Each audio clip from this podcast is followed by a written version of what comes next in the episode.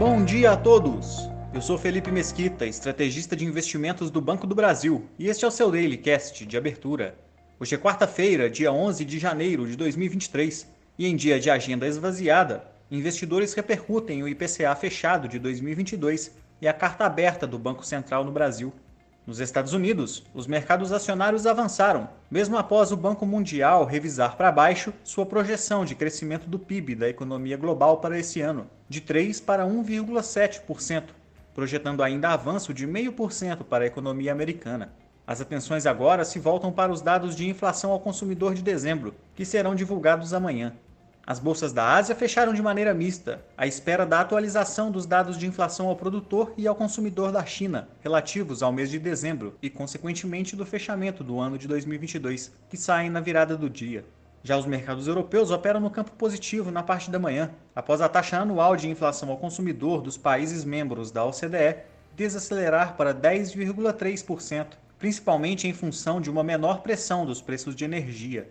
Sem mais agenda hoje, a região aguarda dados de produção industrial e balança comercial da zona do euro e o PIB preliminar da Alemanha, todos na sexta-feira.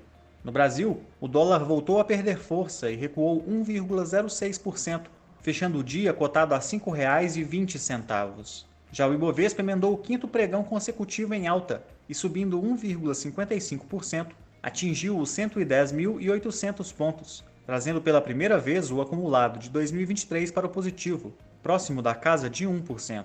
Divulgado ontem, o IPCA de dezembro fechou em 0,62%, o menor para o mês desde 2018, e apesar de ter ficado acima das expectativas, trouxe o fechamento de 2022 para 5,79%, arrefecendo bastante dos dois dígitos registrados ao final do ano anterior.